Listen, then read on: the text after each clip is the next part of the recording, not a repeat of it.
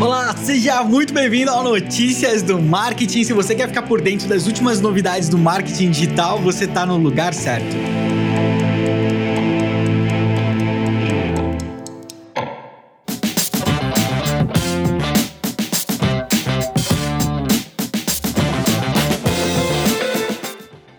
Seja muito bem-vindo! Super feliz de ter você por aqui e eu vou agradecer tudo que vocês estão fazendo pelo compartilhamento do Notícias do Marketing, tá crescendo bem rápido, eu tô bem feliz com tudo isso. O Vini também, o Vini também. E por falar em Vini, eu vou dar uma recomendação aqui. Talvez você não tenha ouvido antes, eu vou recomendar para você um podcast maravilhoso que se chama Trendcast. Se você quer ouvir mais do Vini, vai nesse podcast aí, Trendcast. Eu tô assinando embaixo, garantindo a qualidade dele. Eu também já participei de alguns episódios lá, hein? Mas vai lá, segue o Trendcast também, que é sucesso e tem um conteúdo fantástico para quem trabalha com marketing digital. Bora lá, pessoal! E eu acho que até demorou bastante para as empresas começarem a abusar da comunicação durante a pandemia, ou, ou então demorou para o Conar entrar no jogo, porque o Conar, que é o Conselho Independente de Regulamentação Publicitária, notificou algumas empresas por estar aí induzindo os clientes ao erro nas campanhas. É, e dessas empresas que o Conar citou, a maior delas é a Caixa, que foi advertida aí porque eles estão dizendo em uma campanha que você pode dar uma pausa no pagamento da tua dívida do banco, pausar o teu financiamento, é, que não é bem assim. É, são só para alguns casos muito específicos. Eu não vou entrar no mérito aqui agora, mas a, acontece que não é para todo mundo. A Caixa disse que explica para o cliente quando eles entram em contato e o Conar falou: nananina, não. ou você explica antes, ou você tá sim induzindo o cliente ao erro. Então é um processo que ainda tá correndo, mas é bem provável que a Caixa tire esses comerciais do ar. E quem também pisou na bola aí pro Conar é, foi a marca de detergentes de sabão em pó, de. Acho que é de detergente de sabão em pó.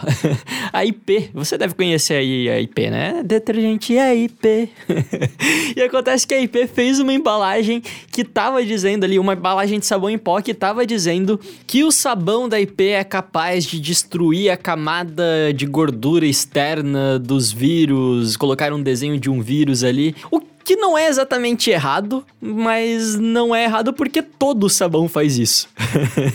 é justamente nessa nuance que tá o problema, né? Eles estão se apropriando de um discurso, deixando a entender que o sabão tem algum composto especial ou exclusivo capaz de fazer isso, o que é mentira. E aí a Unilever, que é dona da marca de sabão em pó Omo, que é provavelmente a maior concorrente da IP, entrou na justiça pedindo para que a IP retirasse essas embalagens do mercado. E o Conar também se meteu no meio pedindo esclarecimentos da IP. Então tá aí, briga de gigantes. E eu queria fazer uma pergunta aqui para vocês também. A proposta desse podcast sempre foi focar um pouco mais no marketing digital mesmo, mas eu queria saber se vocês gostam desse tipo de notícia quando a gente envolve alguma coisa do mundo offline também, fala um pouco sobre regulamentação publicitária. Então avisa aí se a gente pode pisar nesses caminhos ou se vocês preferem que a gente foque no marketing digital. Beleza? Arroba notícias do MKT. Vai lá. E eu tô chegando com uma notícia bem quente do mercado nacional, hein? Olha só, você conhece a MLabs? Se não conhece, vai lá mlabs.com.br, é uma das principais plataformas para você fazer a gestão aí de redes sociais com relatórios, agendamento de posts, uma série de benefícios incríveis aí para você. Mas a notícia não é essa, né? A notícia é que agora a MLabs ganhou uma parceira de peso. E essa parceira é a Stone, uma empresa que inclusive está listada na Nasdaq. Olha só que maravilha, hein? Vem aí com 500 mil clientes. Cara, é muita gente. A Stone é realmente gigante. Para você ter uma ideia, gigante no mundo, mas no Brasil, uma informação que eu descobri agora conversando com o Rafael Kiso, né? Olha só que interessante. A Stone, ela é responsável por aproxim aproximadamente 51% das transações de e-commerce no Brasil. Caraca, agora é sócia investidora do MLabs com seus 37 mil clientes. 37 mil clientes da MLabs somente, tá bom? Então agora a gente pode esperar muitas coisas boas no futuro e aqui um spoilerzinho de algo que vai chegar no MLabs em breve, a opção de você impulsionar seus posts lá dentro, posteriormente de você gerenciar suas campanhas dentro do MLabs e óbvio que isso vai ter uma integração com a Stone também, para métodos de pagamento, e aqui eu tô especulando um pouco, tá bom? Mas enfim, Parabéns, MLabs, mandaram super bem na parceria, a gente deseja o melhor. E o que não vai faltar nesse episódio de hoje aqui é notícia sobre o TikTok. Eu sei que o Estevão já tem mais uma para dar para vocês logo na sequência, mas eu vou emendar duas rapidinhas aqui. A primeira é que a ByteDance, a empresa dona do TikTok, não vai mais permitir que os funcionários chineses da empresa tenham acesso às informações do TikTok. É, a gente já comentou, se você acompanha a gente aqui nos episódios anteriores, você já tá por dentro disso, porque o TikTok mesmo ele não funciona dentro da China, certo? Eles têm um, um aplicativo aplicativo clone do TikTok lá para dentro, mas o TikTok é só para fora da China. É, e a, a ByteDance também anunciou na semana passada, se eu não me engano, que eles iam estar tá abrindo um escritório na Índia, justamente para poder processar as informações globais do TikTok.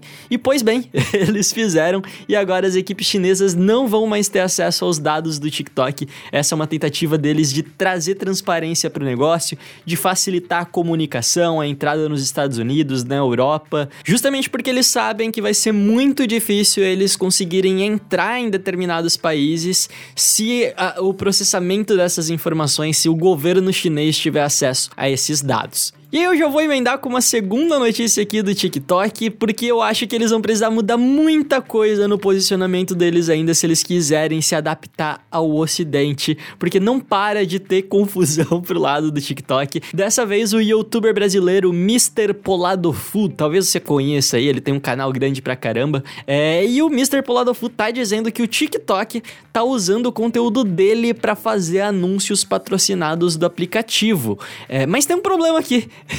eles não estão usando o conteúdo que o cara fez no TikTok, que já seria bizarro, né? Mas ok, tá lá nos termos dele, você até poderia argumentar é, que, ah, ele concordou com os termos, ele tá cedendo os vídeos dele, beleza, tem, existe uma discussão aí. Acontece que o Poladofu, ele não produz conteúdo pro TikTok.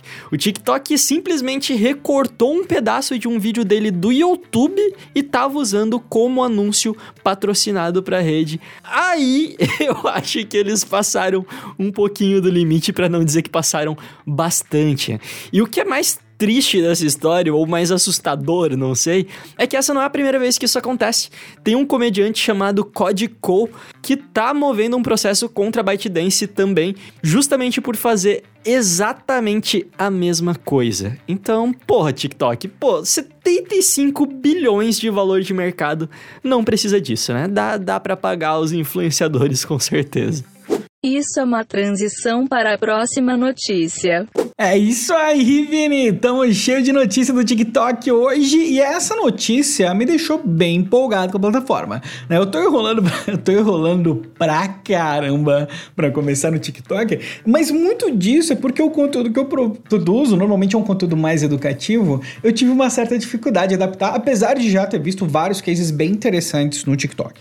Mas por que, que eu fiquei animado? O Brian Toynson, o que, que ele falou? Ele é responsável pela área de parcerias do TikTok. Ele falou que ele vê no futuro próximo do TikTok Mais conteúdos ao vivo né? Quer dizer, a gente deve ter uma liberação maior das lives aí, porque se você parar bem, faz todo sentido, porque o TikTok ele não fomenta muito a interação nos comentários. Ele tá aos poucos adicionando outras camadas de interação, mas não é um lugar, por exemplo, como no Instagram, onde você vê que os comentários são uma grande parte da produção de conteúdo, né? Isso não acontece no TikTok. A pessoa normalmente está passando mais rápido, consumindo conteúdo, interagindo menos. Mas isso tá começando a mudar. E um outro tipo de conteúdo que ele falou que está em alta, que deve estar em alta em breve, é o conteúdo do tipo faça você mesmo, que é um tipo de conteúdo que a gente sabe que é fortíssimo no YouTube.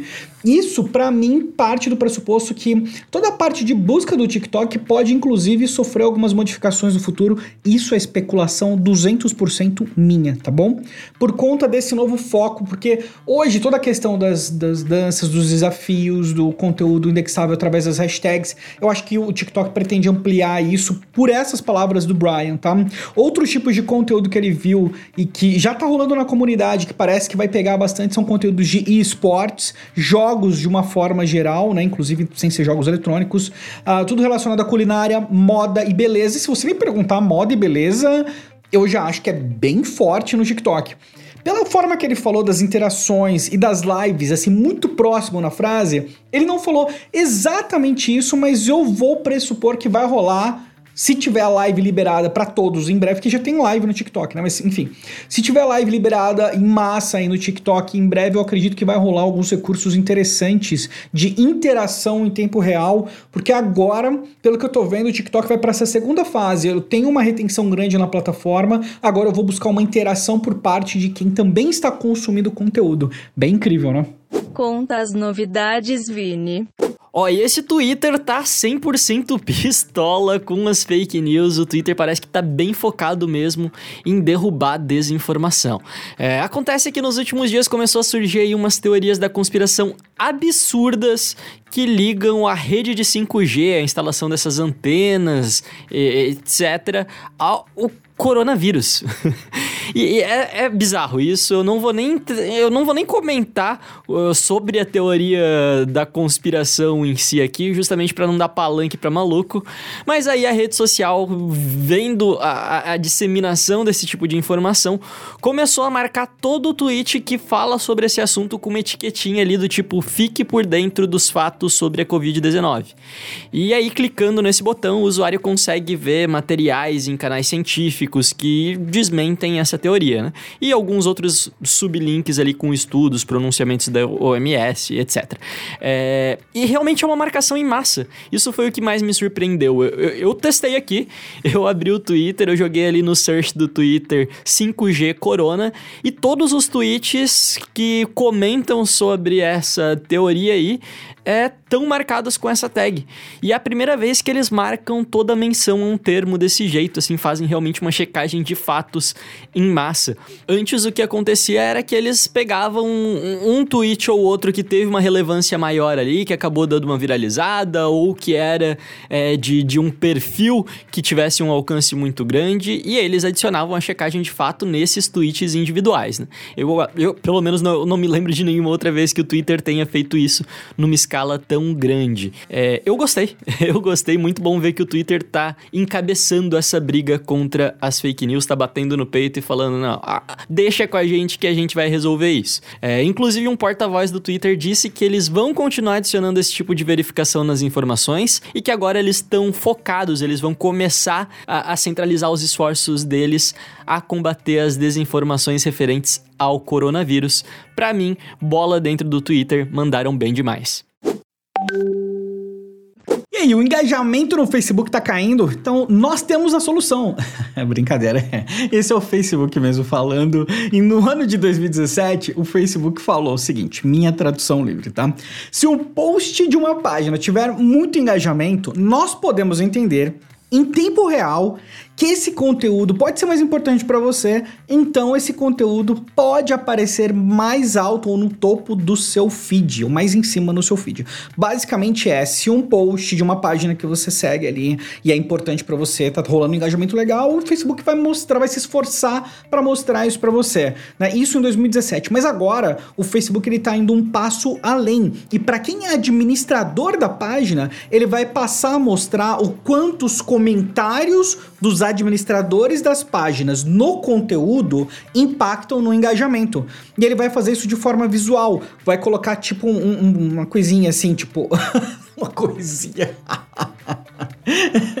tipo, um bannerzinho falando, seus comentários estão populares. Ou comparando com os posts que você não comentou, esse post aqui teve mais alcance, mais isso, mais aquilo. Basicamente é um programa de incentivo baseado em comentários dos administradores uh, dentro das próprias páginas, o que deve aumentar o engajamento dentro da rede de uma forma geral. Porque de verdade, se eu fizer um post no Facebook e ele virar e falar assim: olha, você tá com um engajamento legal aqui, que tal responder? Eu não sei você, mas eu obedeço. Eu vou responder na hora, na hora. E isso deve aumentar o engajamento de uma forma geral no Facebook. Existem especulações, inclusive da matéria que eu tô linkando, que isso pode ter a ver com a próxima reunião de acionistas e etc, para reportar um resultado de engajamento superior. Uh, tá, é uma opinião e eu, todo mundo tem direito a ter uma opinião. Eu não sei se eu concordo totalmente com essa opinião. Eu acho que pode ser sim ter uma chance, mas não acho que é só isso não. Eu acho que faz sentido para o Facebook reter as pessoas dentro da rede, porque retenção é uma das principais métricas aí para você avaliar quando você está falando de anúncios, eh, faturamento, etc. Então eu acho que é um pouco mais profundo do que a matéria deu a entender. Mas é isso, essa notícia é essa aí. Deve rolar mais engajamento no Facebook em breve. Acabou, acabou mais um episódio entregue com sucesso, 100% de aproveitamento até agora, todos os dias aí não estamos falhando nenhum. Muitíssimo obrigado por ter escutado a gente até aqui, a gente tá ficando feliz demais com a repercussão que o podcast tá tendo, com os feedbacks de vocês. E não esqueça de falar pra gente lá se você gostou do episódio, se não gostou, se você quer que mude alguma coisa, e se quer que a gente fale de marketing de uma maneira mais ampla ou mais focada no digital também. Porque se você não falar, a gente não vai saber. A gente precisa dessas opiniões aí para poder guiar o nosso conteúdo. Beleza? E é isso aí então, eu vou ficando por aqui, a gente se vê amanhã. Valeu!